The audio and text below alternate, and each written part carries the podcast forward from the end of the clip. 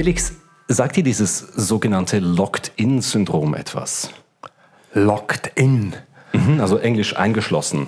Ja, das habe ich jetzt gerade hingekriegt, eingeschlossen. Oh, keine Ahnung, also das ist jemand, der Platzangst hat oder so. Nee, es ist ein medizinischer Begriff. Äh, dieses Syndrom, das bezeichnet Menschen, die in einem Lähmungszustand sind, also Patienten, Patientinnen, die zwar bei vollem Bewusstsein sind, geistig nicht beeinträchtigt, aber sie können sich nicht bewegen, sie können nicht reden. Was es manchmal gibt, äh, es gibt Leute, die vielleicht die Augen bewegen oder ein bisschen blinzeln können und sich so mitteilen habe ich schon was gelernt. Ja, und in dem Roman, über den wir heute reden, Vaters Meer von Denis Utlu, erleidet eben der Vater vom Ich-Erzähler dieses Syndrom nach gleich zwei Schlaganfällen. Dazu kommen wir gleich.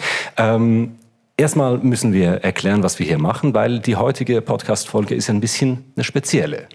Das kann man sagen. Wir produzieren diese Episode nicht wie sonst im Studio von SRF, sondern wir sind im Volkshaus zu Basel im sogenannten Galeriesaal. Und zwar ist im Moment, wo wir diese Episode aufzeichnen, der 18. November, die Buch Basel läuft und wir zeichnen diesen Podcast vor Publikum auf. Und es ist auch eine besondere Episode, weil der Autor des Buchs heute ausnahmsweise mit uns dabei ist und am Nebentisch sitzt. Das ist Dennis Utlu aus Deutschland. Herzlich willkommen.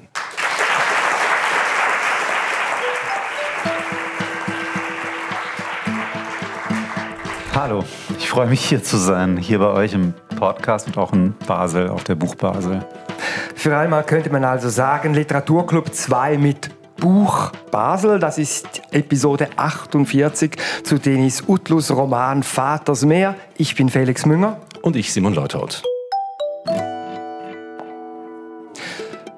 Simon, dass äh, ja, Denis Utlu heute unser Gast sein wird, das hast du schon länger erzählt, hast dich darauf gefreut, hast das alles eingefädelt und ich bin natürlich sehr gespannt, was da jetzt auf uns zukommt in dieser Episode. Denis Utlu ist ein Autor, der immer wieder auch von sich reden macht, auch mit politischen Äußerungen, in Essays zur Migrationsthematik zum Beispiel, da habe ich schon gelesen.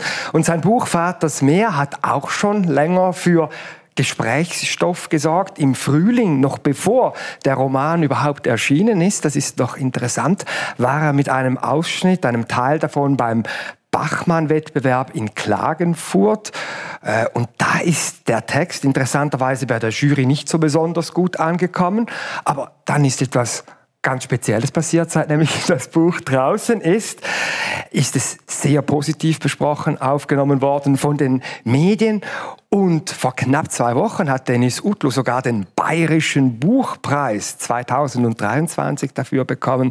Also Simon, diese doch unterschiedliche Aufnahme, die ist ja schon noch speziell. War das mit ein Grund, dass du dich dafür entschieden hast, Denis Utlu für heute einzuladen? Also mit ein Grund war es auf jeden Fall. Äh, ich muss sagen, ich teile jetzt viel mehr die zweite qualifiziertere Meinung, die zu diesem Buch vorliegt. Ich finde das wirklich ein sehr, sehr schön geschriebenes Buch, also in Sprache und Stil. Ich finde, das hat auch was sehr, sehr Poetisches. Es ist aber auch eine berührende Geschichte. Äh, Denis Utlu erzählt aus der Sicht von einem Ich-Erzähler, mit dem Namen Yunus. Yunus wächst auf in den 80er, 90er Jahren in Hannover. Seine Eltern stammen aus der Türkei und als Yunus gerade so anfangs Teenageralter ist, hat sein Vater in den Sommerferien in der Türkei erleidet er zwei Schlaganfälle hintereinander. Nach dem ersten kommt er ziemlich schnell wieder nach Hause aus dem Spital, aber mit dem zweiten Schlaganfall, der passiert dann nur gerade ein paar Tage später, verliert er die Sprache und er verliert auch sonst fast seine ganze Bewegungsfähigkeit. Aha, und dann wären wir jetzt eben bei diesem Locked-in-Syndrom vom Anfang. So ist es. Und dieses Locked-in-Syndrom, das hält zehn Jahre lang an. Das Buch ist dann während dieser zehn Jahre und auch halt davor eine Art Spurensuche von Yunus nach seinem Vater Seki, weil der Vater ja schon nicht mehr mit ihm sprechen konnte, bevor er erwachsen war. Also es ist auch eine Auseinandersetzung von Yunus mit seinem eigenen Leben und eben mit dem Leben seines Vaters. Aber Moment mal, also dann ist das ein Buch, das eigentlich in Rückblenden erzählt wird von einem bereits erwachsenen Protagonisten. Habe ich das richtig begriffen? Das hast du genau richtig begriffen, ja. Ähm, bevor ich jetzt noch viel mehr zum Buch referiere, ist es, glaube ich, fast am besten, wenn wir einfach mal ein Ohr voll nehmen von diesem Roman. Das ist die Stelle, die wir gleich hören. Yunus erinnert sich äh, an eine Szene vor diesen folgenschweren Schlaganfällen. Er wurde zum ersten Mal von anderen Jugendlichen verprügelt. Er hat es daheim seinen Eltern gesagt und nach dieser Auseinandersetzung musste er sich mit seinem Walkman ins Badezimmer verkriechen, weil er das nicht mehr ausgehalten hat. Denis Utlu, wenn du magst, lies uns doch gleich mal diese Stelle. Sehr gerne. Diese Stelle ähm, habt ihr ausgesucht und ich bin gespannt, ähm, warum ihr sie ausgesucht habt. Trotz Musik boxte ich ein oder zweimal mit der Faust gegen die Wandfliesen, bis der Schmerz in meinen Handknöcheln etwas in mir löste. Es war nach einem dieser Schläge gegen die Wand, dass mich der Blick meines Vaters traf, der gerade die Wohnungstür öffnete, die Lederjacke übergezogen und die graue Schiebermütze aus Leder aufgesetzt, für einen Spaziergang vermutlich, raus aus dieser Hölle, in der aus der Küche die Lamenti meiner Mutter durchs Haus halten und sich im Badezimmer ein 13-Jähriger die Fäuste an den Wandfliesen wund schlug.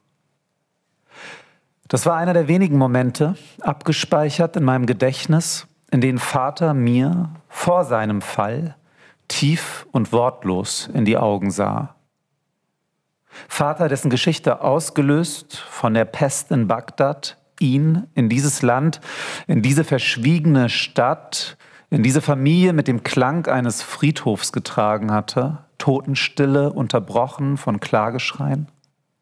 Vielleicht trugen Vater und ich die Folgen derselben Pest in den Augen und der Schmerz in meinen Handknöcheln hatte wenig mit den Fliesen auf die zarte braune Blümchen gemalt waren zu tun. Und vielleicht gab es damals dafür keine Worte, nur diesen enttäuschten Blick. Nicht enttäuscht von mir, nicht die Enttäuschung eines Vaters von seinem Sohn, sondern davon, dass auch ich, der Sohn, noch in derselben Scheiße saß wie er, der Vater. Die Erkenntnis, dass es kein Entkommen gab aus dieser Falle, nicht für ihn, nicht für mich, dass der ganze Scheißweg von Bagdad bis hierher nicht ausgereicht hatte, um die Pest loszuwerden, dass der Fluch noch galt. Vater war nicht in die Fußstapfen meines Großvaters getreten, auch nicht in die seines Großvaters Yasin, sondern in die seines Urgroßvaters Said Ali, der Bagdad verlassen und nach Mardin gekommen war. Vater war wie Said Ali, ein Verlassender, und alle Abreisenden gehen unverstanden. Und nun stand ich hier vor ihm, auch unverstanden, furchtlos, mit der Sehnsucht zu gehen, jederzeit, egal wohin, und das hatte nichts mit der Prügelei zu tun.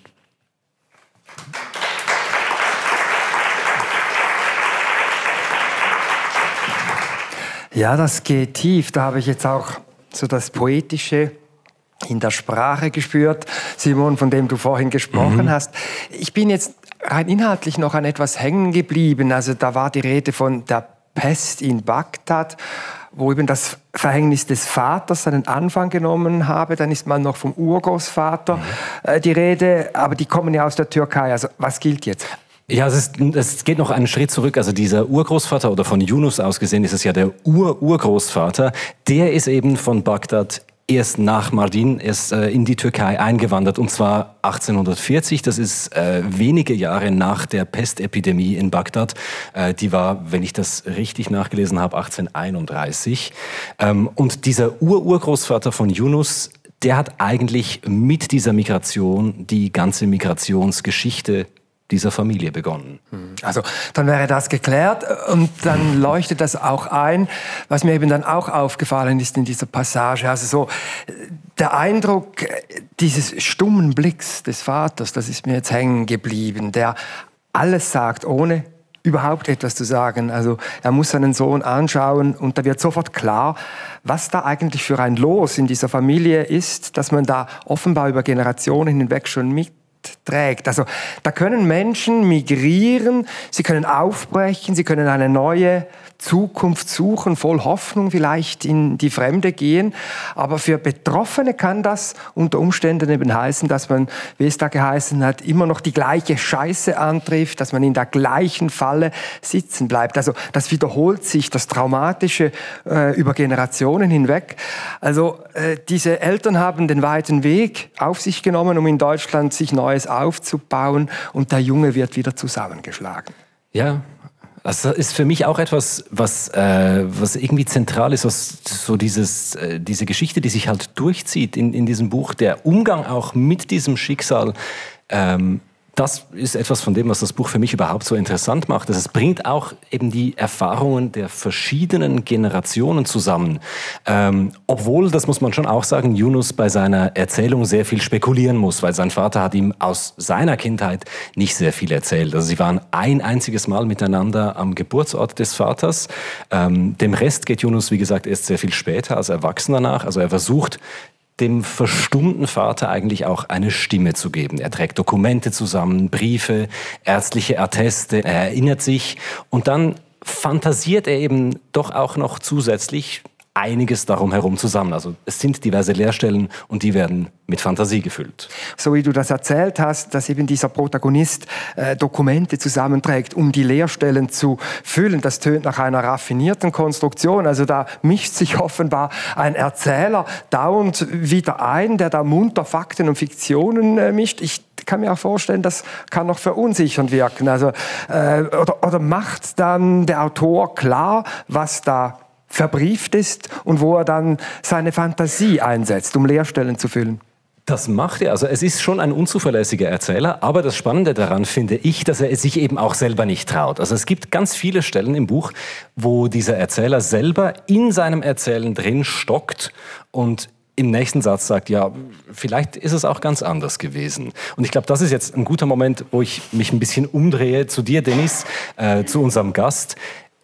Dennis Utlu, Yunus erzählt in deinem Roman diese Geschichte von einem späteren Zeitpunkt aus, wo er längst erwachsen ist mhm. und vom Schreiben lebt. Was ist aber eigentlich der Auslöser für ihn, überhaupt mit Erzählen anzufangen? Mhm.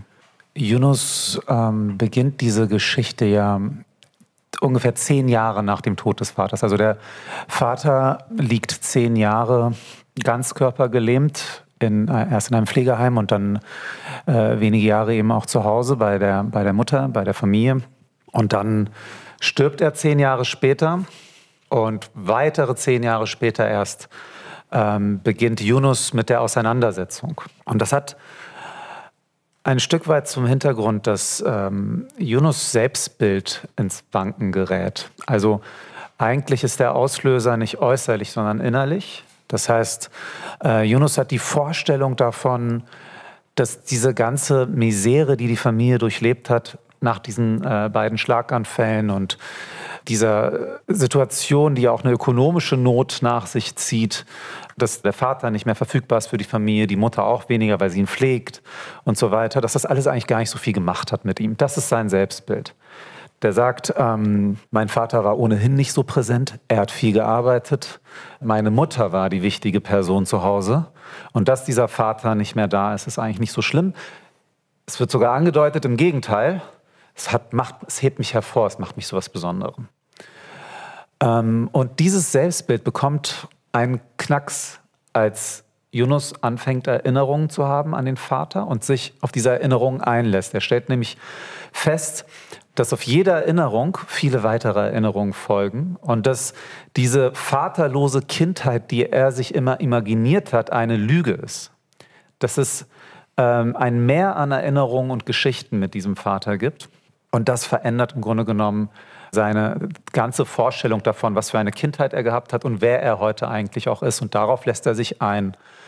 Es ist wichtig zu wissen, dass diese Fakten, also die, die, die du ja auch angesprochen hast, das heißt, ähm, Arztbriefe, ähm, von Briefen, die der Vater geschrieben hat, sind nur noch Briefmarken übrig, diese Briefmarken, ähm, andere Versicherungsdokumente und so weiter, dass die für die Geschichte selbst ähm, im Grunde genommen fast eine marginale Rolle spielen. Also das, das Bild, das da von diesem Vater entsteht, wird eigentlich weniger über diese Dokumente erzählt. Diese Dokumente führen eher dazu, dass Yunus feststellt, da, dadurch komme ich nicht an meinen Vater ran. Es ist eine Sackgasse. Ich kann mich nicht auf die Fakten verlassen. Ich suche eine emotionale Nähe zu diesem Menschen. Ich hole ihn zurück in mein Leben posthum. Und ähm, deshalb wird das Erzählen so wichtig. Es ist dann auch mehr als ein Spekulieren im Grunde genommen. Ähm, Yunus erinnert sich ja daran, wie der Vater ihm Geschichten erzählt hat, Märchen. Und er erinnert sich gar nicht so sehr an die Inhalte dieser Erzählungen und Märchen, aber daran, wie der Vater erzählt hat. In dieser hannoverschen Wohnung, die Diagonalen ablaufen, manchmal theatral, ähm, ausufernd, aus dem eigenen Leben schöpfend und dann ist er aber doch ein Räuber. Und äh, der, der Sohn glaubt das natürlich als Kind, als Erwachsener weiß er, es ist fabuliert. Und da geht Yunus rein und fängt an, die Geschichte seines Vaters zu erfinden, aber nicht einfach so willkürlich, ich erfinde jetzt mal eine Geschichte, sondern orientiert an der Erzählweise des Vaters. Und das ist ähm, poetologisch, glaube ich, ziemlich zentral für den Text, weil er über, erst über diese Erzählweise die Nähe zu dem Vater findet und ihn ein Stück weit wieder aufleben lassen kann und zurückholt in das eigene Leben. Das ist ja ein spezielles Verfahren, du hast das jetzt gerade schon angesprochen, eben dieses, dieses Vermischen von tatsächlichen Erinnerungen und von imaginierten Erinnerungen, die aber halt, wie du sagst, essentiell sind, dass man sich überhaupt äh, an eine Person, die einem sehr nahe war, auf diese Art annähern kann. Was hat dich denn jetzt als Autor an diesem Verfahren so gereizt? Ähm, ich arbeite ja, ich arbeite eigentlich nicht so, dass ich vorher genau weiß, was ich tue. Das heißt, ich fange an zu schreiben und hoffe auf eine Eingebung. Und äh, das kann mitunter sehr, sehr lange dauern. Aber irgendwann, ähm, und das ist mir zum Glück bei jedem Roman, gab es diesen Punkt, wo ich verstanden habe, was der Text eigentlich von mir will. Also ich befrage den Text dann und der hat im besten Fall irgendwann eine Antwort. Und die lautete eben, hör mal auf die Art, wie der Vater in den Erinnerungen zu Yunus spricht. So, ähm, das war, das habe ich irgendwann verstanden, aber noch nicht ganz ähm, begriffen. Und dann bin ich auf Recherchereise gegangen, wenn ich das kurz erzählen darf.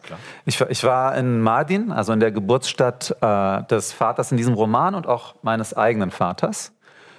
Und ähm, habe dort einen Märchenerzähler getroffen. Der wurde mir vermittelt vom äh, Museumsdirektor in der Stadt. Ich bin dann also zu dem hin, an einem Morgen am Marktplatz und war, hat, war in der Erwartung, ein Märchen zu bekommen. Saß da, der Märchenerzähler kam rein, schaute mich an, sagte, was willst du von mir? Und ich, ich sagte, naja, ich hätte gerne ein Märchen. Und dann sagte er, was denn für ein Märchen? Und dann sage ich, Sie sind doch Märchenerzähler. Und dann ähm, sagt er, ja, aber was willst du denn jetzt für ein Märchen? Und ich dachte, was, also das, das Gespräch ging dann 10 Minuten, 15 Minuten. Und ich dachte, wir sind dabei zu feilschen, ja. Also ich dachte, es ging darum zu sagen irgendwie, ähm, ich biete dir ein Märchen, was bietest du mir? Tausend eine Nacht kostet 10 Euro, Shah kostet 50. Ähm, wenn du was über die Josef-Geschichte hören willst, puh, so. Ähm, und ich war aber zu höflich, um, um das direkt um direkt nachzufragen. Also war mir irgendwie peinlich zu sagen, ja, was soll ich, also ich bin bereit, alles zu bezahlen. Und ähm, dann ging das eine Weile so weiter. Er verlor auch die Geduld, ging mal raus, redete mit den anderen Händlern, kam rein.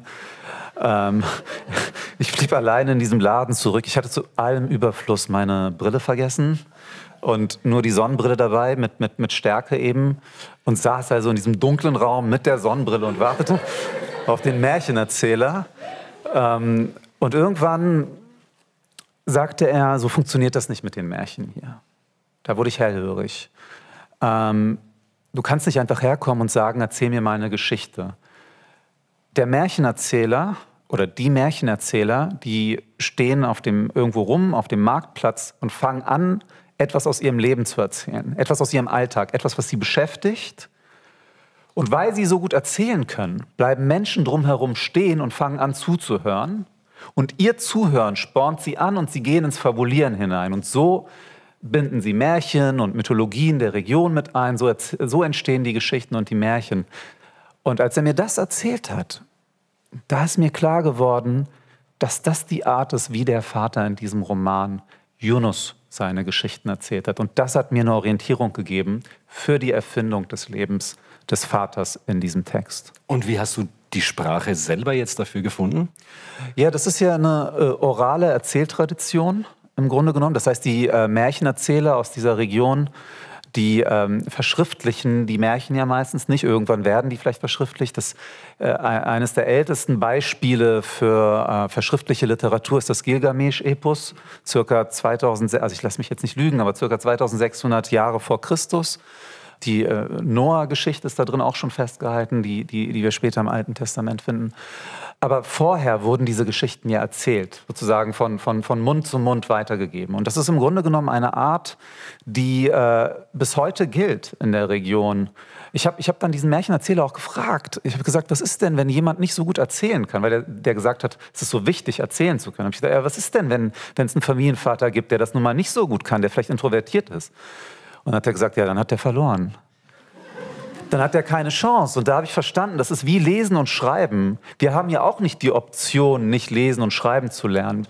Das heißt, diese orale Erzählweise, dieses äh, nicht verschriftlichte, sondern aus dem Impuls heraus erfinden und erzählen, habe ich versucht, in eine Prosa zu überführen, zu übersetzen, diese orale Erzähltradition. Das hat es sprachlich gemacht, würde ich sagen. Daran liegt das wahrscheinlich auch, dass, dass ich das so als wirklich sprachlich sehr dicht gearbeitet wahrgenommen habe. Ich drehe mich jetzt nochmal um, zurück zu dir, Felix. Du siehst, das kommt also nicht ganz von ungefähr, dass mich dieses Buch so fasziniert hat. Ja, das kann ich jetzt nachvollziehen und ich bin jetzt Dennis Utler wirklich an den Lippen äh, gehangen, als er das erzählt hat. Und dieses Zusammengehen einerseits, wie diese Figur den Vater erkundet und wie er als Autor versucht hat, auf die Spur zu kommen, wie jetzt diese Figur äh, seinen Vater überhaupt erfahren kann, der nicht mehr zu ihm sprechen kann. Und diese ganze Geschichte mit dem Märchenerzähler und diese orale Erzähltradition, wie er das nun so plastisch geschildert hat, völlig nachvollziehbar und für mich sehr faszinierend. Und ich frage mich gerade, wie weit das überhaupt stimmt für diese, ja, diese soll man sagen, dieses Genre der Migrationsliteratur, gerade in Deutschland, wo es sehr viele Türkinnen und Türken gibt, die dort leben. Ich habe, glaube ich, so 1,5 Millionen, ob das ungefähr stimmt.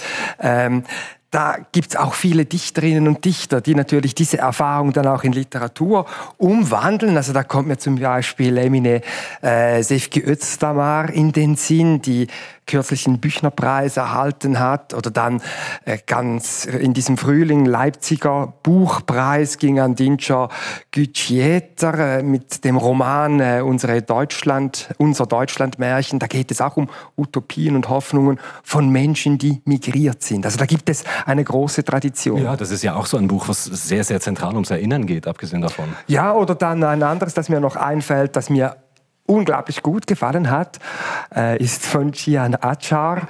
Äh, der Roman Hawaii, da geht es auch um einen jungen Türken in Deutschland, der da zwischen den Kulturen lebt. Der will Fußballprofi werden und scheitert dann tragisch. Aber sag jetzt, wenn wir zurück jetzt zu äh, Vaters Meer gehen, wie wichtig ist denn in dem Roman die Tatsache, dass diese Familie jetzt eben aus der Türkei nach Deutschland eingewandert ist. Ja, die ist schon zentral. Also das wird auch auf verschiedene Arten verhandelt. Es gibt auch zum Beispiel einfach mal den historischen Hintergrund, also parallel zu dieser Migrationsgeschichte von Seki, von Yunus Vater. Ähm, der erlebt nämlich historisch wichtige Momente mit, also auch in der Türkei, zum Beispiel die Studentenproteste von 1960. Die dann in einer Revolution geendet haben. Mhm. Es gab dann einen Umsturz, einen Militärputsch, aber dann äh, eine demokratische Verfassung. Mhm. Aber äh, diese Figur, die blieb ja dann nicht im Land, sondern emigrierte. Ja, also äh, Yunus Vater will nach Kanada. Äh, er lässt sich auf einem Frachtschiff anstellen, aber weil er auf diesem Schiff Tuberkulose bekommt, muss er dann in Hamburg ungeplant vom Schiff, äh, also wieder gesund wird, arbeitete dann eine Zeit lang dort in Hamburg, aber wegen Militärdienstpflicht muss er zurück in die Türkei und schafft es dann hinterher endlich, endlich mit seiner zweiten Frau, das ist Yunus Mutter, nach Hannover. Und äh, im Buch heißt es, äh, mindestens an einer Stelle in Hannover kommt er dann zur Ruhe. Ja, zur Ruhe, aber eine trügerische Ruhe, denke ich, weil die haben ja dann doch schon einen zünftigen Rucksack, den sie da mittragen an nicht nur positiven Erfahrungen. Ja klar, also das hat natürlich auch Konfliktpotenzial im Buch. Äh, Yunus Eltern, die haben sich in Deutschland mit sehr viel Mühe eine Existenz aufgebaut. Äh, die haben als Familie ein gutes Auskommen, die sind angekommen. Aber Yunus selber, der wird in diesen Komfort hineingeboren. Also für ihn ist das schon eigentlich ein selbstverständlicher Normalzustand. Er pubertiert auch entsprechend, in Anführungszeichen, normal. Äh, er hängt sich ein Metal-Poster an die Wand. Er verkündet später zum Beispiel stolz, er wolle jetzt Kommunist werden. ja, und äh, Kommunismus, okay, Hinwendung zum Kommunismus. Wie kommt denn das bei diesen Eltern an? Ja, natürlich nicht so gut. Äh, ich, also ich selber habe da auch so ein bisschen was wie einen Generationenkonflikt rausgelesen. Ich drehe mich jetzt nochmal zu Dennis Utlu um. Äh, bei diesem Stichwort, dieses Aufbegehren gegen die Ordnung in der Welt, also äh, in der Welt der Eltern, äh, das ist ja sicher erstmal ganz normal in der Pubertät. Aber ist das jetzt anders für äh, eine Familie wie die von Yunus? Die halt auch noch die schwere Erfahrung vom Migrieren durchgemacht hat, die das ja auch tief in der Familiengeschichte drin hat. Dazu muss ich kurz was sagen. Also der Vater in diesem Roman ist ja Ende der 30er Jahre geboren, im besagten Mardin, einer arabisch, mehrheitlich arabischsprachigen Stadt, einer kurdischen Region innerhalb der türkischen Jurisdiktion. Ende der 30er Jahre, das heißt ungefähr zwei Dekaden, ähm, weniger anderthalb Dekaden nach der Gründung der türkischen Republik. Also in einer Zeitenwende. Die erste Generation, die in einem Land aufwächst, das sich jetzt, äh, nachdem es, äh, ich bin jetzt historisch nicht so sattelfest, knapp 600 Jahre, glaube ich, das Osmanische Reich gewesen ist, ist jetzt ähm, äh, eine Republik nach westlichem Vorbild. Ähm, also alles, was, was, was die politische äh, Strukturiertheit angeht, Gewaltenteilung und so weiter. Und das soll jetzt ähm, sozusagen sich am Westen orientieren. Und in diese, in diese Welt wird halt Seki geboren. Zeitgleich zu diesen politischen Umstürzen entsteht weltweit sowas wie eine Filmindustrie zum Beispiel. Äh, Hollywood-Filme kommen in dieses Mardin. Ähm, und die, die Jugend orientiert sich plötzlich an, an sowas wie Humphrey Bogart. Ja? Und das spornt ja Seki an zu gehen. Seki will studieren, er will eine Bildung genießen, er will gerne ähm, Krawatten tragen, so wie Humphrey Bogart, am besten noch so einen Hut und irgendwie ähm, äh, ein gutes Leben haben. So, äh, äh, ein gutes Leben im Sinne von Hollywood. Dieser Wechsel der Bedürfnisse ist aber kein vollständiger Wechsel. Es bleibt noch etwas anderes, was Seki ausmacht. Und das ist schon etwas, was über ähm, Jahrhunderte vielleicht tradiert ist, so eine Art bestimmtes Pflichtbewusstsein, ein, ein, ein, ein bestimmtes Rollendenken. Rollendenken gibt es überall in allen ähm, Gesellschaften, von dem, was ein Mann, eine Frau, ein Bruder, eine Schwester in einer Familie zu tun hat.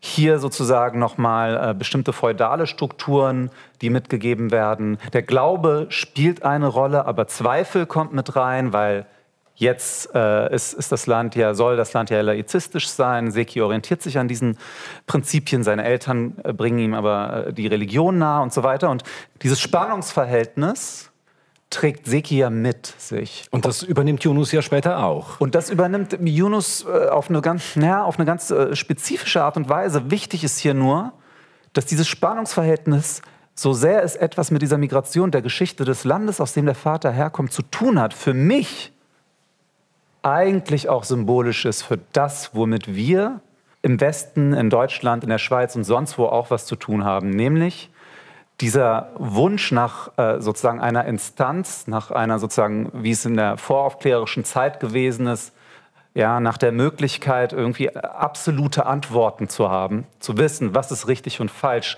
einen Weg gewiesen zu bekommen, aber gleichzeitig das Diktum und auch wichtige Diktum der Aufklärung ähm, gelernt haben, zu zweifeln und das, diese Rückkehr sozusagen zu diesen absoluten Antworten ist eigentlich nicht mehr möglich und genauso eben für, für, für Seki auch nicht. Das heißt, dieser Aufbruch in die Moderne, den wir da biografisch miterleben und dieses, dieses Spannungsverhältnis ist für mich eigentlich symbolisch für das Spannungsverhältnis, das uns hier alle umtreibt. Und deshalb wäre sozusagen Blick, das nur über die Migration zu lesen, wäre verkürzt, dann würden wir den Punkt verpassen. Ja, okay. Wir haben über eine Figur noch fast gar nicht geredet im Buch, obwohl die absolut zentral ist. Das ist Yunus Mutter. Die hat im Roman eine sehr wichtige Rolle. Sie pflegt den Vater nach diesen Schlaganfällen zehn Jahre lang praktisch allein. Sie sorgt sich, äh, sie sorgt auch für Yunus, aber trotzdem irgendwie hatte ich beim Lesen das Gefühl, sie nimmt in diesem Buch ja sehr wenig Raum ein. Woran liegt das eigentlich? Ja, ich würde dem ja widersprechen. Okay. ähm, sie nimmt im Grunde genommen den wesentlichen Raum ein, aber nicht messbar an Seitenzahlen, mhm. sondern eher ähm, grammatikalisch bestimmbar. Denn ähm, die Gegenwartsebene des Textes ist bestimmt von der Mutter. Der Vater kommt in den Erinnerungen vor und in den Erzählungen, ausschließlich.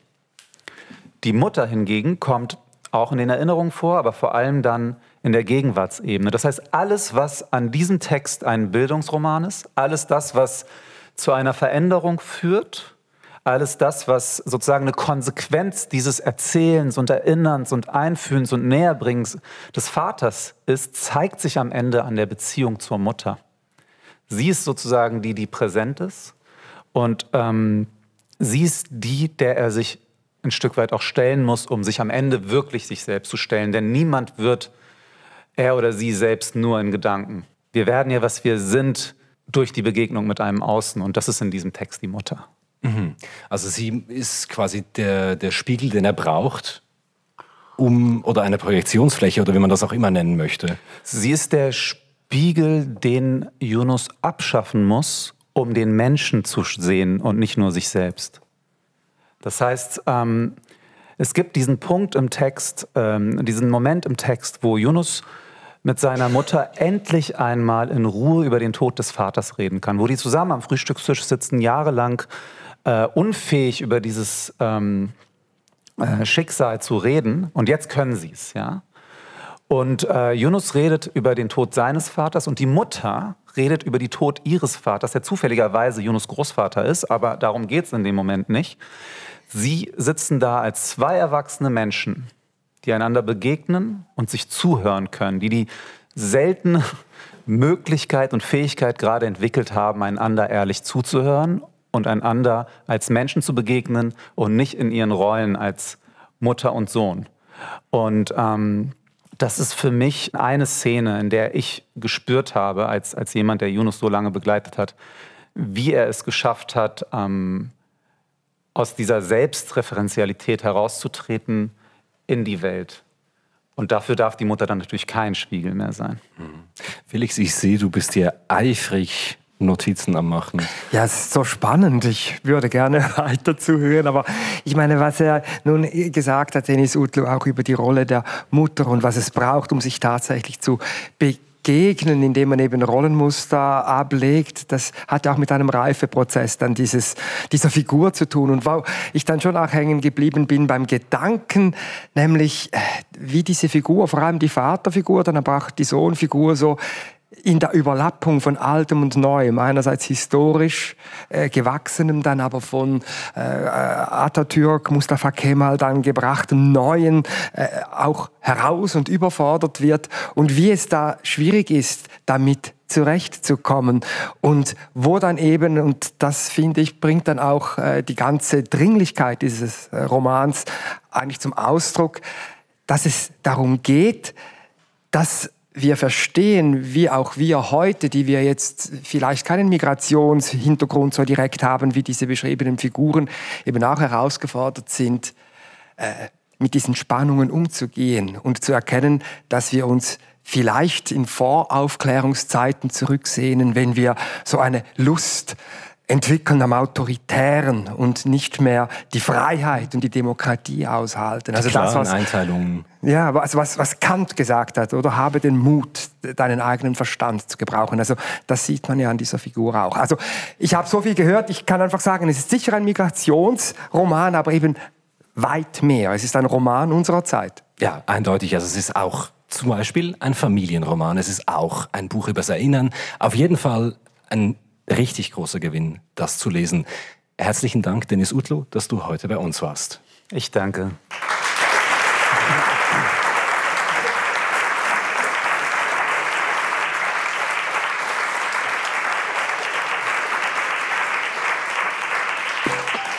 Vaters Meer, das also der Titel dieses Romans von Dennis Utlu, der heute hier auf der Bühne an der Buch Basel unser Gast war. Der Roman ist im Surkamp Verlag erschienen.